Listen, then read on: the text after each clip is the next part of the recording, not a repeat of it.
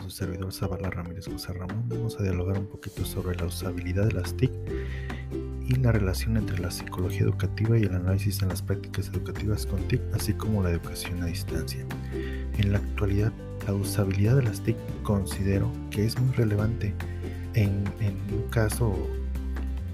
práctico, lo puedo referir así, que pues eh,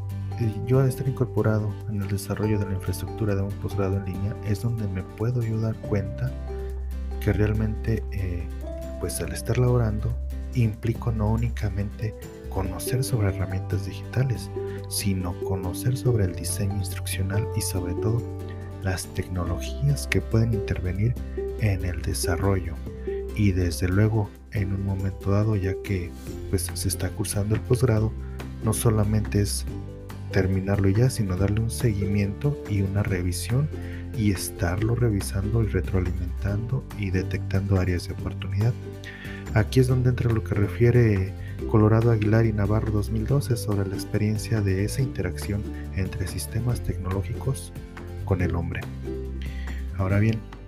retomando lo del diseño de curso o posgrados en línea,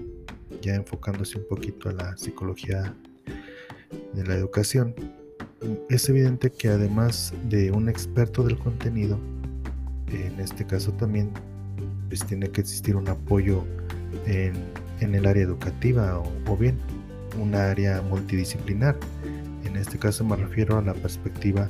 de la psicología educativa, que como refiere Cole 2001 puede ser una aportación que enriquece y sobre todo fortalece el trabajo a realizar de tal manera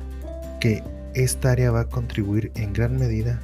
a detectar algunas situaciones que se puedan presentar al momento de desarrollar un curso para considerar dichas situaciones que pueden o no afectar a los estudiantes e incluso también a los docentes, ¿verdad? Ahora, finalmente en lo que se refiere a la educación a distancia, como refiere Barbera Badía Momino 2001, en los últimos años la educación a distancia pues realmente pasó de una segunda opción a incorporar esta modalidad en muchas universidades como una de las primeras opciones. Así pues se puede ver que hay grandes estándares, lo que permite confirmar que se ha venido, eh, pues vaya, utilizando y aprovechando todas las herramientas. En conclusión podemos decir que el uso de las tecnologías rápidamente se ha incorporado en este caso a la educación virtual. Gracias